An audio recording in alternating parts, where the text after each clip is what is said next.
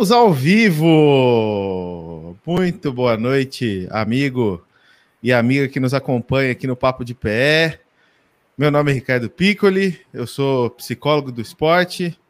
Estou aqui hoje na companhia do professor Alberto Filgueiras para a gente comentar um pouquinho sobre as pesquisas dele e o que, que é esse Pesquisa em Foco, Papo de Pé, que história que é essa? Explica para mim. Pesquisa em Foco é um, uma costela que sai do, do Papo de Pé para falar um pouco das pesquisas em psicologia do esporte no Brasil, especialmente com o pessoal que integra o grupo de trabalho de psicologia do esporte da Associação Nacional de Pesquisa e Pós-Graduação em Psicologia, a ANPEP. Eu vou pegar minha colinha aqui para falar para vocês um pouquinho sobre o que é o nosso GT. Então, o nosso GT reúne iniciativas de pesquisadores alinhados em torno de um comprometimento ético na psicologia do esporte, contemporaneamente sensível ao seu desenvolvimento técnico, com base em produção científica sólida. A diversidade de abordagens e interfaces da psicologia também é marca e expressão de um compromisso ético que não se prende a hegemonias e tendências. É importante lembrar que o GT foi formado em 2016 e surgiu diante de uma diversidade de ações e trocas interdisciplinares nas diferentes ramificações do campo da psicologia do esporte no âmbito acadêmico e profissional neste nosso país, né? E para você, né, eu já falei aqui o nome completo da ANPEP, mas a ANPEP é a Associação Nacional de Pesquisa e Pós-Graduação em Psicologia, é uma organização sem fins lucrativos, apartidária, fundada em 1983, durante uma reunião anual da Sociedade Brasileira para o Progresso da Ciência, realizada naquela oportunidade em Belém do Pará. É, a ANPEP tem o objetivo congregar programas de pós-graduação vinculados a instituições de ensino superior para fomentar e estimular formações, a formação de profissionais para pesquisa e pós-graduação em psicologia. Gostou da minha cola, Alberto? Bonito, bonito. Bonito, bonito. né? Bonito, bonito. Ficou pessoal, pessoal bom que fez aí. Alberto Filgueiras, professor, tudo bem com você? Tudo bom, meu querido. Como está? Tá bom.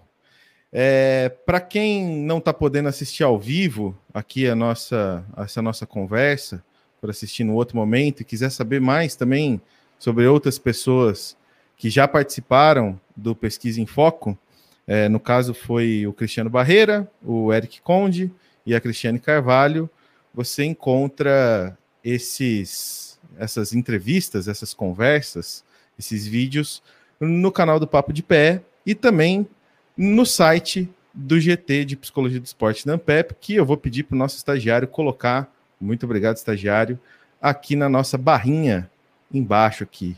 Muito bem.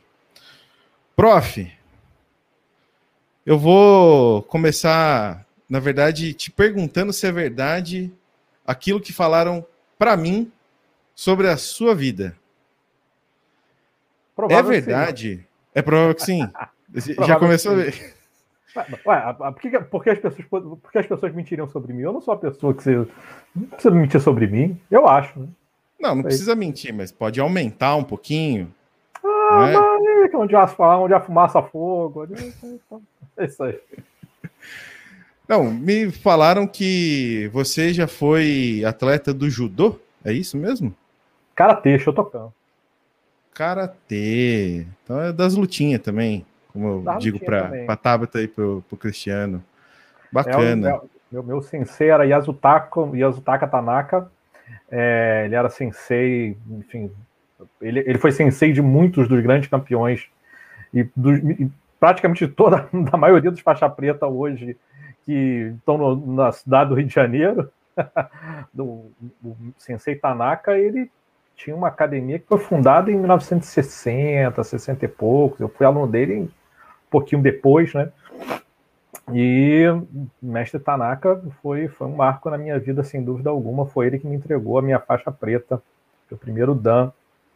Então é verdade que é faixa preta, que essa era a segunda pergunta. Então é verdade mesmo.